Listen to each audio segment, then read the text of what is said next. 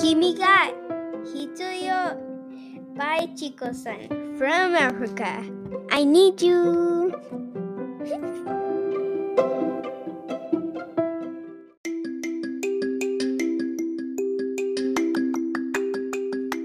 ナースターミナルプレゼンツナスタミラジオ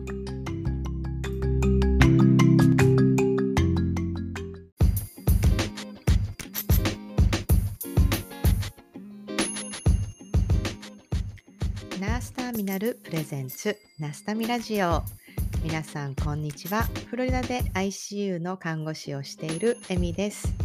このチャンネルはナースターミナル通称ナスタミのメンバーでもある私エミがコミュニティを通して出会う素敵な人たちとお話をしたり活動を紹介したり感じたことを語っていくそんなチャンネルです。皆さんお元気でしょうか、えー日本でまたはそれぞれ住んでいらっしゃる国で地域で今コロナってどんな状況ですか、えーつい最近ね本当に久しぶりに私の病棟であコロナ陽性なんだっていう患者が患者を見かけましてまあそれぐらいコロナの患者ってフロリダではあまり見かけなくなってきたんですね。なんですけれども、えーコロナがピークの時期っていうのは、まあ、アメリカ国内でもフロリダっていうのは感染者数がとっても多い地域だったんですね。で当時私は、えーアシスタントナースとして、まあ、今と同じ ICU 病棟で働いていたんですけれども、まあ、それはそれは何ていうか目をつぶりたくようつぶりたくなるような、えー現場の姿がありましたし、まあ、どんどんどんどん人が辞めていって、まあ、目まぐるしくいろんなことが変化していく、まあ、そんな現場がありました。でなおかつ私はその頃ですね、えー日本にもうどうにもこうにも帰れないっていうあの行き場がなくなったような状態になりまして、えーまあなんとかアメリカでなんとか生計を立てなきゃいけないなんていう覚悟を決めた時期でもありまして、えー寝ても覚めても、えーアメリカ国免かあとアメリカ看護師の、えー国家試験のね勉強を寝ても覚めてもして、えーもう本当になんか振り返ってみたら半分死んだように 死んだような姿で、えーすえー過ごしていたそんな時期でした。えー今回、えーナスタミラジオ8回はですね、えー第1回に登場してくれた、えー、ナスタミの運営メンバーの一人でもあるチコさんと、まあ、そのコロナの時期どんなだったっけ？というような、えーそんな振り返りのお話をさせていただく機会がありまして、まあ、その様子をお届けできたらなと思って、えー今回、えー配信するという形になっています。えーチコさんはですね、ウィキペディアを持っている方で、えーそこにですね、当時、そのコロナ病棟で働く看護師として、まあ、とってもなんかこう、思いというか叫びというか、まあ、そんな様子をドキュメンタリーで、え動画で残したものが、あのーまあ、いちこさんのことを検索すると出てくるんですね。私はそれを見て結構また違った意味での衝撃を受けまして、アメリカと日本、まあ、どちらの現場でも本当に過酷だった本当につらかったそれぞれ。でもなんかちょっとまた違った内容がそこにはあって、まあ、そんなあの違いっていうのが少し、えー共有できたらいいななんていうのと、まあ、そこにその後にね残った私たちってどうすべきなんだろうみたいな看護師としてどう仕事していったらいいんだろうみたいな、まあ、なんかそういうような話になっていくんですけども、まあ、そんな様子、えーちょっとお届けできたらななんて思っています。それでは皆さん楽しんでいってくださいね。Let's get started. Enjoy!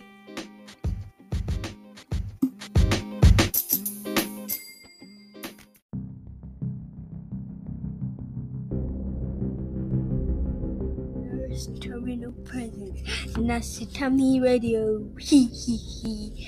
Happy Halloween, ra- nurses.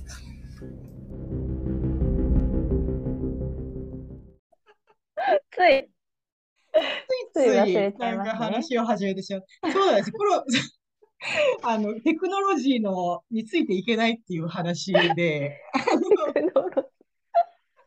いや、本当ですよ。そうなんです。今のちっちゃい子の方が全然すごいですよそうなね。んです。アメリカは、あの、コロナにな、なった瞬間、2週間だけ、ちょっと停止状態があったんですね。コロあの、えっと、隔離して、はい学校もなし、学校も停止状態というか、もう休みみたいな時期があって、はいはいで。も2週間後には、あの、学校、すべての公立の学校はオンライン授業が開始したんですよね。すべて。あの、学校でも、えっと、まあ、要は、その、私のフロリダの住んでる地区の、その、えっと、なんていうの、行政が、あはい。の、パソコンお家にない人は全部貸し出しますって、全生徒にパソコンを配って、へで、え、えっすごと、そう、学校は一応出席は、が、実際には行かないけれども、い。はい。この辺の地域のインターネットも持ってない人はタダで受けられるようなシステムに変わって、うーんそれで子供たちはもう当たり前のようにというか、まあ最初よくわかんないんだけども、まあ自分たちのクラスの、えっと、Google クラスルームが作られて、その中でこう授業をすこる。で、そこで提出物は全部オンラインで出して、えー、絶対ついてけない。です。いや、でもそれが私もなんか、えーって思って、でも子供たちはなんか、もう、なんて言うんだろう、それが、なんかそういうもんなんだって、なんかこう壁を感じてないんで、で、多分その中で、そうなんですよね。で、なんか、Google の多分なんかアバター作るやつがあって、それぞれ自分のアバターを作って、えー、すごい。コロナのあの、2020年が一番初めの年ですかね。はい、はそうですね。のあのクラス写真っていうのがうん自分たちがそれぞれ作ったアバターの集合写真ではい撮ってったんです。で面白いなと思って。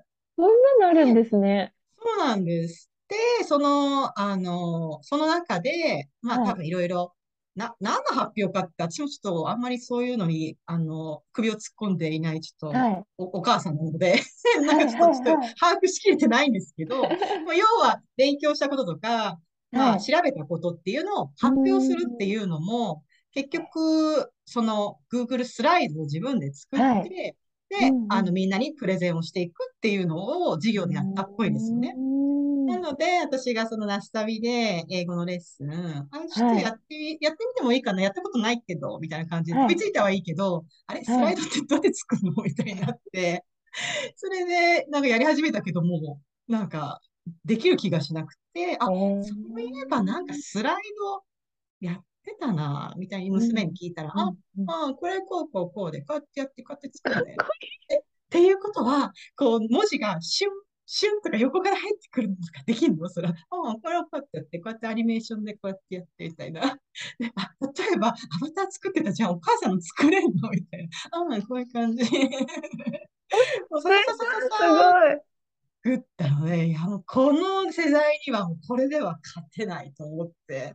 なので、そう、そうなんです。なので、あの、英語レッスンで使った、あの、スライドっていうのは、娘が、あの、楽しそうに作った スライド。もうちょっとしいじゃ注文をもうちょっとか可愛い色にしてとか、なんかもうちょっと、ポワーンって文字が出るように書いてくんないとか、そういうのが多分設定であるみたいで、それはそれで私の娘との楽しい時間だったんですけど、ああ、よかった。ねえ、あれは立てないですよね。その、なんかアプリとかもそうだし。なんかそのスピードにはつはいいていけない感じがありますよね。今の子って本当、なんか、適応能力半端ないですよね。確かに、スピードが違いますよね。やっぱそのはい変化するスピードが、うんうんうん多分自分の子供時代よりも、もうすごくいろんなことが、変化が、スピードが本当ですね。速い時代なのうんで、うんうん。すごいなと思います。びっくりしそうなんかちゃそう今回はそうそう、コロナの話を聞そうですそうですてっていうので、はいそう、あのーそあのトピック上げてたんですけど、っていうのも、はいあのウィチコさんのウィキペディアのはい。中ウィキ情に、報。あの、コロナの、はい。その、やっぱ、一、あの、時の、はい。あの、看護師として働いてる時はい。の、なんかいろんな思いみたいのを、はい。あの、結構訴えている、なはい。んかそのビデオみたいのを見たんですよね、私。え、恥ずかしい。なんで、もうななんんか、かあれ、めっちゃ恥ずかしい。なんか、当時の。うん。なんかもう、あー、みたいな。なんか、私、あの、姉も母も看護師はい。日本で看護師してるのあ、で、えあの、え様子はなんとなく知ってるんです。はで、い。アメリカと、ちょっと感覚とか、あの、うんその周りの対応っていうのが、はい。あの違うなっていうのは、まあちょっと知ってはいたんですけど、はい。なんかこの、まあ自分のまま、家う族以ん外はの、い。そのなんか本当に、あの、なんかこう、思いみたいは。ないのを、なんかこう語っているのを見たら、ああ、なんか、こんな風に思って、日本の看護師さんたちって働いてるの？とか思っちゃって、当時、当時はそうでしたね。恥ずかしい。ねえ、なんかしかもその、なんて言うんだろう。なんか、例えば美容院に行はい。って職業欄うんに。看護師って書けないとか、なはい。んか、あの話とかも結構私の中で、みたいな、なへんか結構、えーえ。っていうなんか言葉を失うというあ、か、へなんかそういう感え。覚だったんで、なんかそのコロナの時のなんはい。か思いっていううんか、うんうん。なんか、しかも、それプラス、なんで、ああいうふうに、なんかそれこうんそ多分、あの、そういう思いを、なはい。んか、表に出せないみたいな環はい。境があるうんよううなん感じに聞こえて、そはい。こをあえて、なんか声を上げる、なんかそのチコさんの、なんかこの勇気の、また出しゃばった。あ なんか、それも、あ、何がそうさせたんだろうとか、ちょっと気あになったんであ、すああ、よなるほね。ど。うん、何があっあたんだ、みたいな、なんか、あの当時は、でも、あの映像うん、は、あのう当時のん。私じゃないと残せなかった映像で、ああ、いや、でも大事ですよね。その時になんかその思いを残すっすのっごいでて。すよね、映像っうん、て。改めて思いましうん、たけど、うん。なんか今、じゃあ同じこと喋れって言われても絶対喋あ、れないですし、うんうんうんうんうん。込み上げわるもの。とかも全然違いますので、ありますよあね。れですけど、当時ですね、やっぱすごい分断が起こってたんですよね、あの当時。っうん、のも、なんで自分たち、最初は、よし、みんなで力を合わせて頑張ろうって言って。本当に一致団結して頑張ってたんですけど、うんうんうん。患者さんのストレスのはけ口になるのはいつも看護師で、で、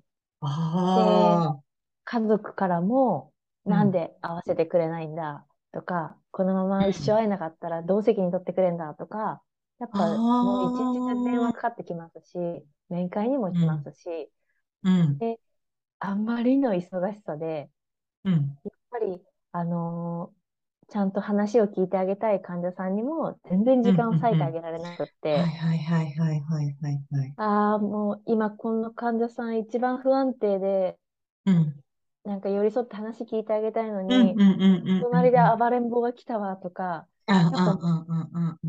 本当に忙しかったんですよ、当時。で、どんどん、あの、残業も増え、うん、で、清掃業者も撤退してって、うん。あ、業務が増えたっていそうですね、う業務負担も増えすよね。それは聞いた。うちはい、の姉がトイレ掃除が、はい。日課にならん、コロナの部屋のあトイレ掃除を看護師、まあ、してもいいんだけど、環境よ。整備としそうでて。すよね。そうなんですよ。いいうんですけん。ど、いいんだけど、そこをう負担にかける、ああ、なんかそう、なんか別うん、にナースが全部を追わなくても、それはうん、分業うんうんしてやれる、ね、あの、一丸となって、そうね。清掃業者も、はい。うんうん、仕事としてやればいいことなのにっていう話を聞いたことありね。ました。やっあぱ、もう毎日ヘトヘトに休憩が取れなくて、で、トイレに行く暇もなくって、もう私ずーっとクラビット飲んでたんん。ですよ。もう膀胱ええ炎になっちゃって、やだー。そうなんです。で、えっと、まあ、忙しく、ヘトヘトになって、だんだんやっぱ気持ちもすり減っていって、うん、で、一人二人スタッフがいなくなっていって、うん、うん、うん。みんなもうドロップアウトというか、もう無理ですって言って辞めてっちゃって、で、ふと、そ、病院の外に出れば、うん、まるでコロナなんてないかのような生活をやっぱ見てしまうんですよね。みんなが。楽しそうに旅行に行ってたりとか、当時 GoTo で、あなんか、どんどん行けはいみたいはいな感じだったので、はいちょうどはいで、わあ、世の中 GoTo で旅行行ってんのかって思っても、やっぱ病院入ると、うん。GoTo は、なんか医療者は絶対ダメです。医療者の自覚を持ってくださいとか、そういう通知メールとか、あええの、こういうお知らせの紙が毎、毎日回ってくるんですよ。それは何？病院？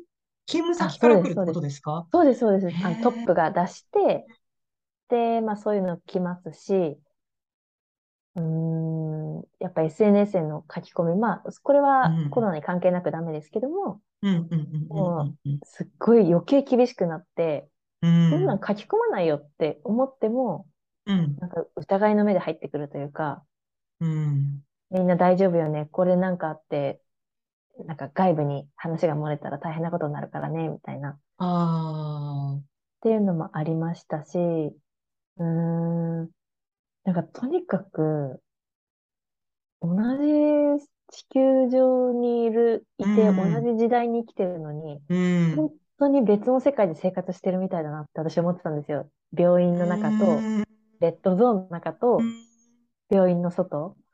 うんで、そのタイミングで医療従事者差別があって、うん私もやっぱうん結構言われたりしたんですよね。うんうんうんうんうんなんかああ、もうここから入ってこないでとか言われたりしましたし、うん。あの、事前に、いや、あの、医療者みたいな感じで聞かれたり、なんか結構トラウマになっちゃって、いつの間にか、へえあ、私看護師っていうのやめようかな、会社員って書こうかなとか、結構いつの間にかそうなってて、それも、そんな自分も嫌な嫌だったんですよね。なんでもっと誇り持って看護師って言えないんだろう。こんなに好きでや、なった仕事で楽しんでたのに、うん。今こんなに苦しくって、うん。もうなんか、どうしたらいいんだろうと思って、うん。すごいその分断に苦しんだ時期があったんですよね、私の中で。で、この苦しみは誰に話したら分かってもらえるんだろうっていうのうんはすごくあって、で、そういう医療従事者が大変っていうのが一部で流れたときに、私の知り合いのディレクターさんが、うん。これはもう災害だから、ぜひ看護師さんたちの声を記録に残したいって言って、うんドキュメンタリーが入って、あの映像を残したっていう感じなんですけど、なるほどね。そうだったんです。でも今思えばめちゃくちゃいい経験できたなと思ってて、うん。なんかすごいうんなんか、うん、なんか見えるものがありました。しかもなんか、私は、お、あの、フロリダに住んでいってる、いるんですけど、まあ子供のなんかちょっと日本語をちょっと忘れないためにも、はい日本のテレビ入れてるんですね。へなのでー、、結構テレビ、日本のニュースとかも見るし、まあドはい。ラマも見るし、まあなんかテレビいつもつけてるんですけど、なので日本うの、そのなんていうか、まあなんとなくの、そのなんはか様子っていうのは把握してるつもりで、はい、あのコロナの時も、なんかやっぱ、あのー医療者、感謝します、うん。ありがとう、みたいのが取り上げられていたので、はい、そこまでそんな風に、うん、なん。うん、か、そんな思いでやってる看護師さんたちがいたんだっていうなんかうん、気持ちはうん。正直あの、あの映像を見て思っはい、うん、うん、うでん実際にアメリカは、あの、フロリダとかも結構ひどかったんで、はい、あの、で、私も、これえっうと、ん。その当時アシスタントナースとしてなんですけど、うん。でもコロナ病棟がどんどんどんどん出来上がっていって、私が働い。てた ICU も、じゃあ3棟 ABC ってあるんですけど、もう ABC のうち、えーっと、あ、そう、全部になった時あったのかな？全部の ICU 病棟がコロナ病棟になった時期えがあっ変。たりっていう感じで、はい。なんか、それこそ本当、看護師の話で言うと、最初はみんなで頑張ろうみたいな、こう一致団結が始まったんです。はい同じで。はい。で、しばらくしたら、例えば N95 マスク3日はい間続けてつく、使ってください。はい。なんか変な、はい。なんか茶色い紙袋みたいなの渡されて、これで保存してくださいとか言って、えー、みたいな、懐か 何言ってんのみたいな。で、そこで、やっぱ、ナースたちは、こっちって、はわかりました。って言って、やんなかったんですよね。やってらんないよ、そんなもん。自分の命、えー自分で守る。自分の免許も私で守り、自分は守るみたいな感じの、あの、したスタンスがもともとあるので、はい。したら、病院の、その N95 ないなんて、まあ自分の命、自分、なんか守ってもらえないはい。のなんて、私には限界みたいな感じで、はいそれぞれうんみんな、あの自分で、なんかこう、例えば、こう、工事現場とかで使う、あの、はい。はい。ガスク、ガスマスクみたいな感じの、なんかエスキレーターみたいな、はい。そんなのを、まあ、た旦那さんがそういう業者でそこを業者を通して買えるから、買う人みたいになって、あーってみんな買ってそれをつけて勤務し始めて、だからそれぞれみんな自分の 思い思いの、それもどうかと思うんですけど、すご思い思いの方法で自分を守ったんですよ、まず。はい。で、働き始めたら、今度やっぱり、あの、アメリカの場合はトラベルナースっていうのが流行り出して、はい結局はい。辞めていくんですよね。でうも、ん看護師時代を辞めようっていうふうに辞めていく人たちは、私は聞いたことはなくて、それよりも、私のこの労力、体力、もっと見合う賃金が、あの、欲しいっていうふうにみんな流れていったっていうのがあれで、で、まあ、それを見込んで、まあ、お金のある病院は、まあ、お金で釣ったっていう部分はあるんですけど、うんうんうんなので、人がいないところとかは、どんどんどんどん、そういう、あの、お金で、本当に1週間100万円ぐらい稼げたんです、あの当時。えー、それぐらいのが100万ですか？契約だったんです。なんか、フロリダ、テキサス、ニューヨークあたり、あとカリフォルニアあたりは。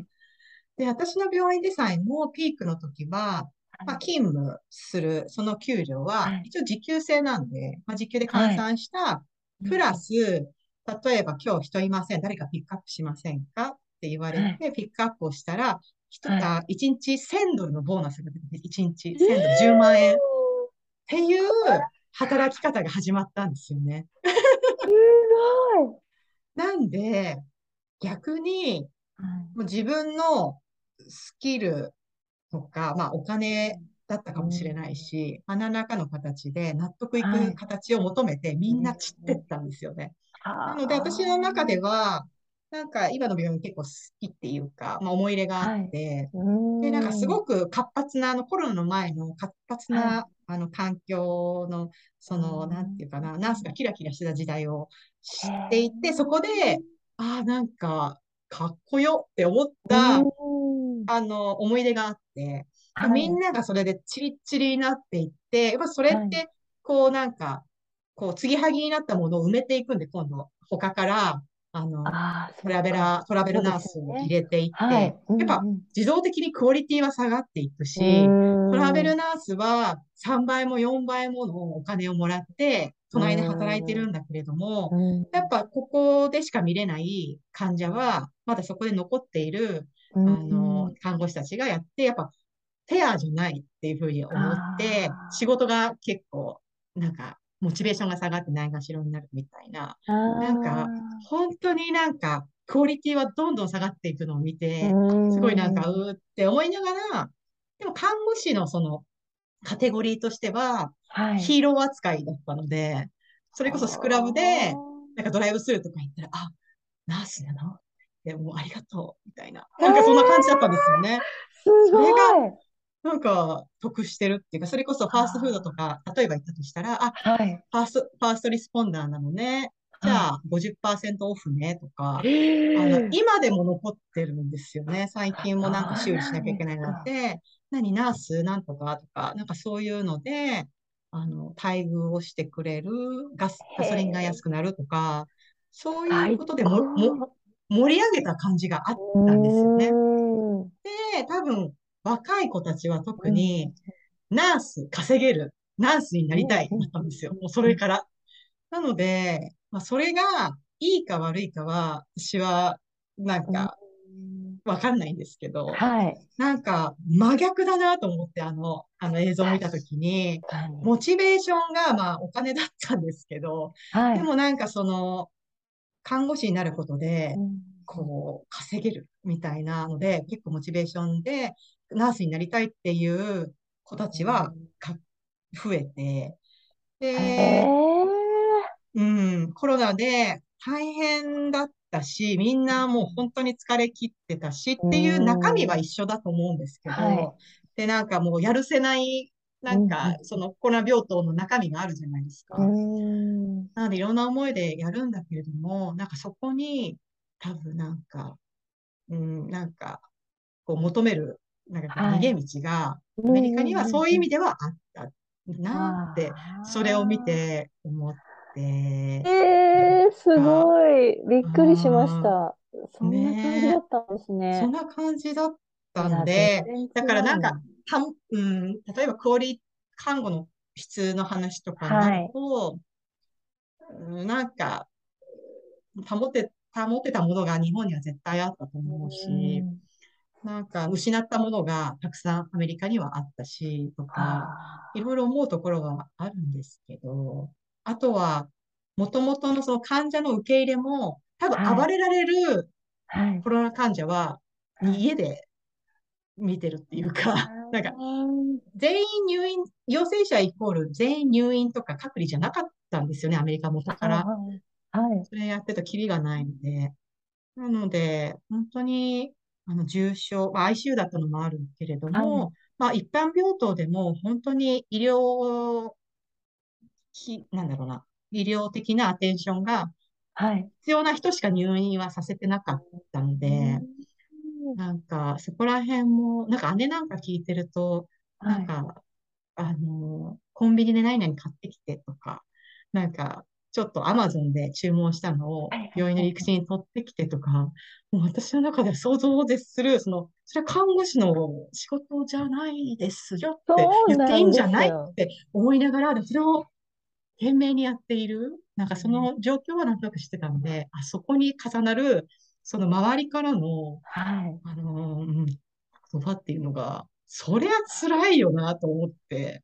そうですね。確かにこれで金銭面のなんかもっとうん、エネルギーを感じられるものがあったらうん、多分違かったとは思うんですけど、うん。それもないですし、むしろ減ってた病院もいっぱいありましたからね、経営不振で。えー、あ、ボーナスカットとか。へえ、ええありました、ありました。だから、どこでしたっけ？女子とか、あれ、大うん衆、たあの、大量辞職してますもんね、看護師が。あー、ボイコットっていうか、そうですね。もうやってらんないって言っああ、て、結構な人確か数辞めちゃに。ったりとか、ありましたね。なんか、アメリカって看護師はい。免許を持ってると、まあ、どうん。こでも働けるし、転う職するのん。が結構普通っていうか、はい。だから、まあ自分のちょっと興味がある、あはの、い。領域を力入れてる病院に、まあこれぐらい勤めて、それを自分のはい。キャリアにして次につなげるうん。みたいな、そういうキャリア形成をしていくので、ではい。も日本ってどっちかっていうと長くいた人が、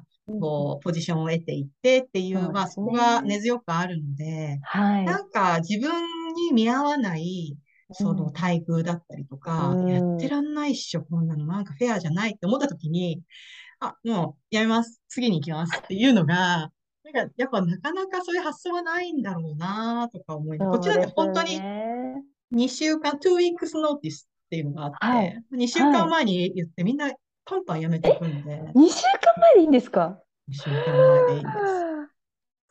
すごい衝撃。そうなんです。気づいたら、あれ？いや、どどこ行っちゃったんだっけ、あの人みたいな。あ、だいぶ前に辞めたよ、みたいな。あ、あ、あ最初の方は、え、あの人も辞めちゃったの？え、あの人も結構好きだったのになーっていうはい。のが、はい。だんだんなんか、まあ、もうね、あの、本人がいいようにやったらいいと思うよ、もう誰も責めないわ、みたいになってきて。そうなんですよね。なんかそういうのとかって、今後変わっていくんですかね、働き方っていうか。なんかどっかの病院で、あれですよね、チコさん、あれですよ、長期、なんか、休暇の、なんか、え、あれはそれも見てくださったんですか？ウィキペディアに書いてありましたよ。ウィキ、ありがたい。ウィキペディアにウィキありがとう。ウィキペディアに書いてあって、わー、いや、でもそういうの、なんか、日本の看護師さんって、看護師自体を辞める人が多すぎると思うんですうよね。別に、その場所が合わなかっただけで、看護師はい自体はきっと好きでやってたはずなのに。別の、看護とは別の理由で、なんか看護師自体を諦めて辞めていあく。かそれがもったいないっていうか、そうですね。なんか嫌になっちゃった時に、あ、看護師自体も嫌になっちゃったっていう思いを抱く人が多いんでしょうね、多分。うん、本当はそこじゃないかもれしれないけれども、もうなんかトラウマになるほど嫌になっちゃったって人、私もコロナ禍でいっぱい見てきたので、うん、なんか、もういいや、看護師っていう、そこの領域まで達しちゃったら、うん。うん、なんか引き返すのは、やっぱちょっとうん難しい部分も結構あるのかなって思いますね、見てると。なんかあの、働き方みたいのって、はい。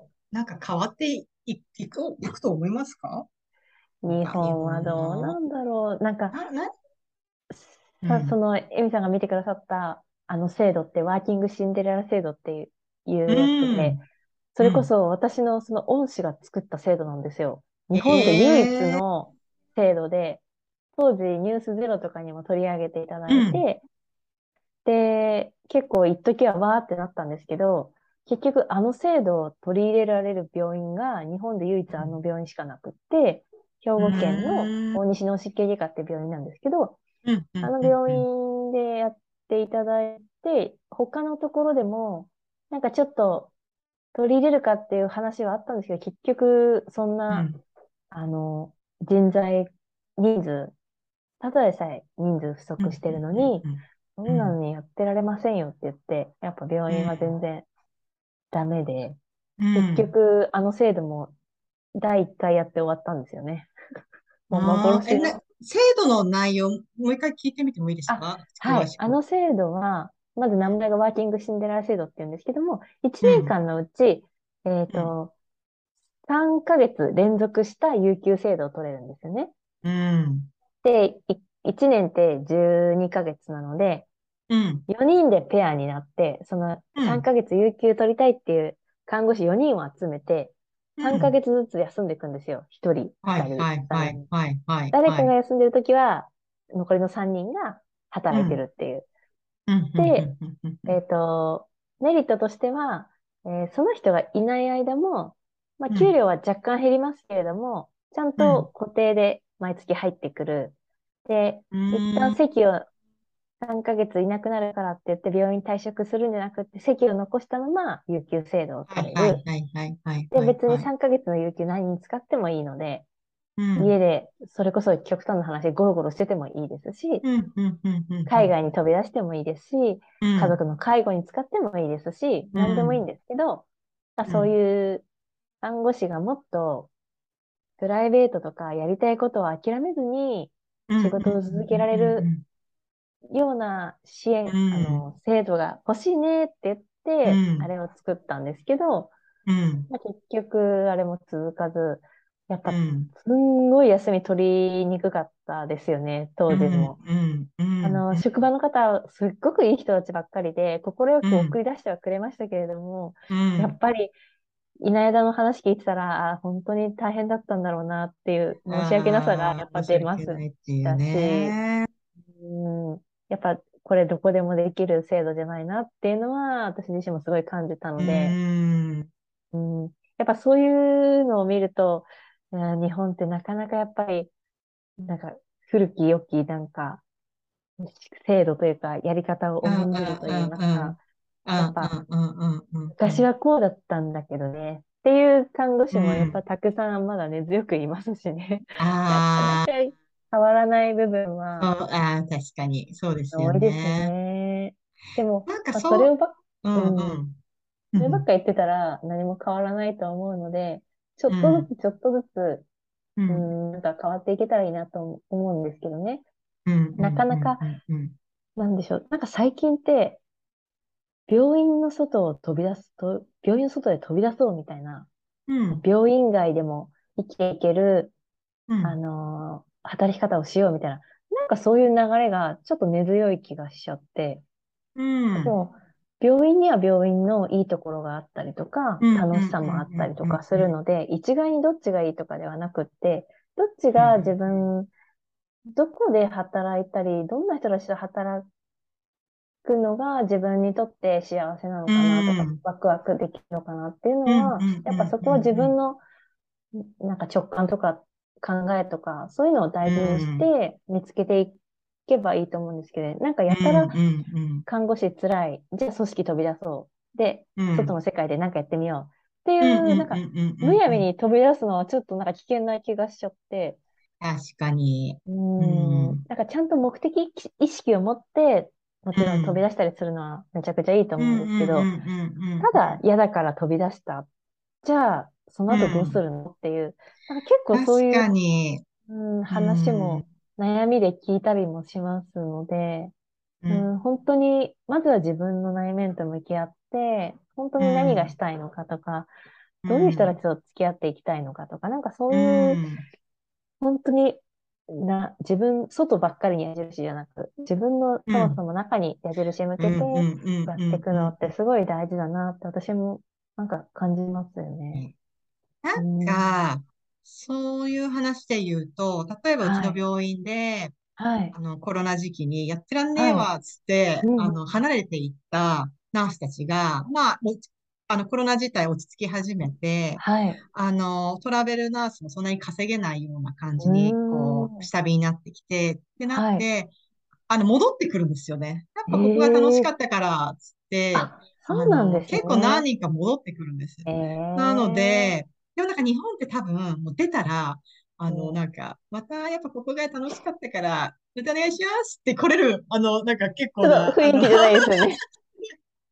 その度胸がある人って逆に多分いない。すごい いない、逆にいないんだろうなっていう。でもなんか、こっちはそういう意味では、あや、戻ってく来てくれたんだ、ありがとう、みたいな感じい。で。えー、素敵。うん、っていう、なんかね、なんか何がそうさせてるのかわからないけど、もうちょっと気軽に、ちょっとうん自分のキャリア、そ確かの、ね、チコさんが言ってたみたいな自分が何が今したいのかな、それ変わって当然だし、はい。やっぱうんやってみたけど、やっぱこっちだったなって戻ってもありだしうんう。んうんうん。っていう、そうですね。そういうのがね、なんかあれば、なんかうん自分のために働いているっていうはい。感じににな、なるんでしょうけどね。なんかやっぱ病院のためにみたいな。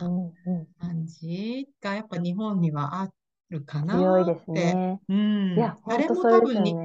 病院のために働いてる人ってうん私の周りにはいないっていうか、アメリカだと。自分のためにみんな、自分のキャリア形成のためにしか働いてないんで。う。うんん。やっぱに、あの病院に求めてない。そうですよね。あの、うん私の周りにも何人かいますけど、うん。いやー、今抜けたら迷惑かかっちゃうからとか、うん。うん。いるじゃないですか。うん。いやー、もうもったいないと思って、結局それ来年も再来年も言ってるんでしょって、本当にそうなんですよ。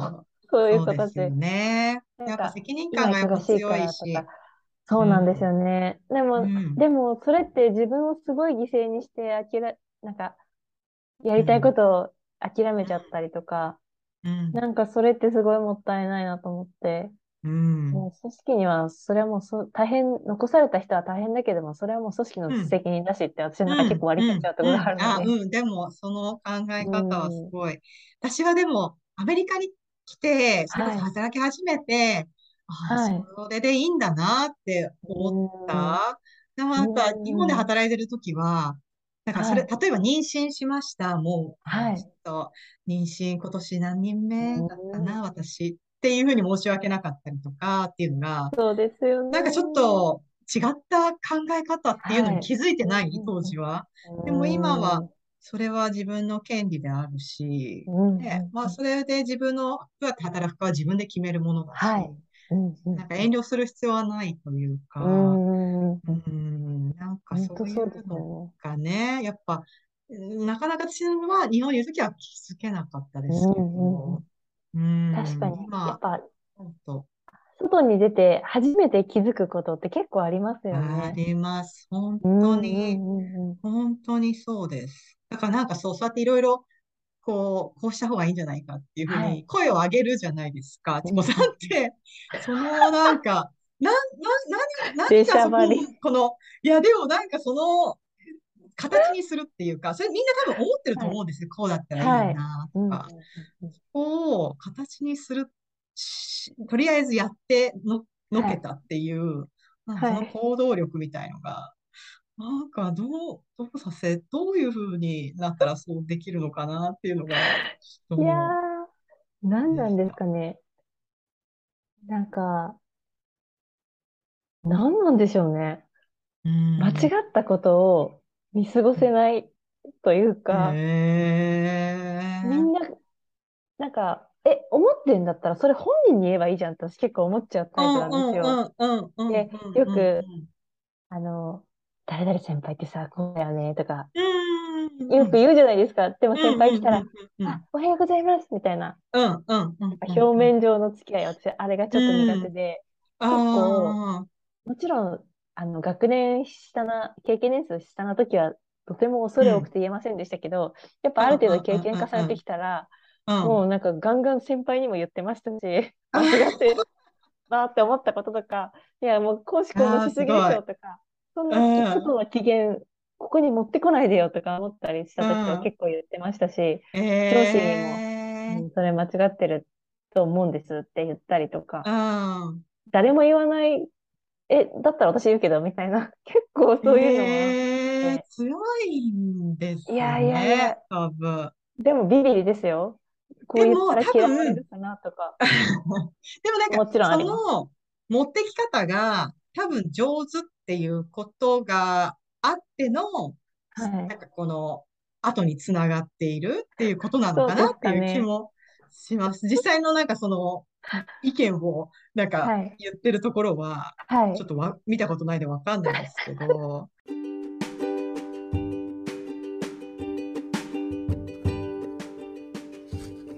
If you get tired, learn to rest, not to quit. By Banksy.「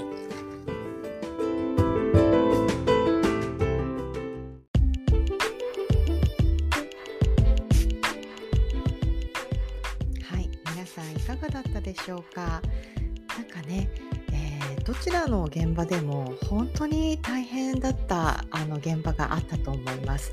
でもそれを取り巻く社会だったり人だったりっていう、まあ、また違いもあったりして、どっちが正解かっていうのは正直ないと思うんですね。えー私あの頃を思い出してうーんなんか本当になんかちょっと酸欠状態であの防護服と N95 マスクで、えー車で仕事から帰って自分のお家の駐車場でなんかふーっとこう気を失って気づいたら15分ぐらい寝ちゃってたとかなんかあのベッドにあのね、寝ようと思って眠りにつくんですが何度相関自分が相関されるあの夢を見て苦しくてこう起きてっていう寝るのが怖いっていうふうに思ったそんなことが何だったかわからない、まあ、そんなことを今でも思い出すんですね。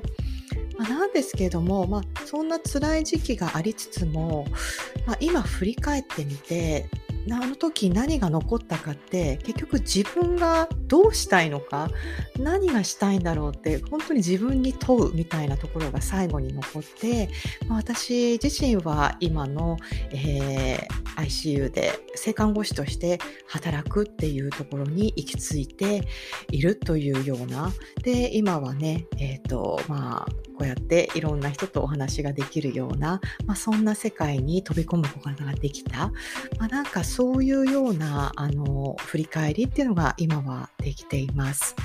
えー、皆さんにとってコロナの時期働いてた方たくさんいると思うんですが、どんな風に振り返りますか？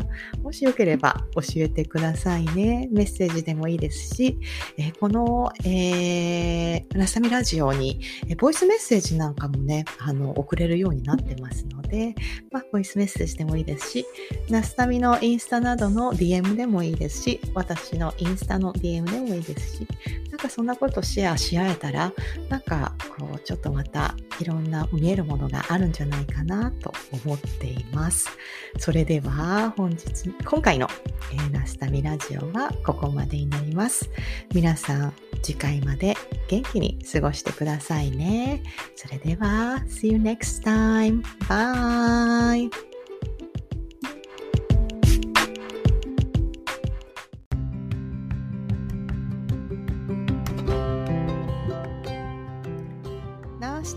る通称ナスタミは世界で活躍する国際看護師たち同士そして目指す人たちが知る楽しむ交流するをコンセプトとした国際看護師コミュニティです。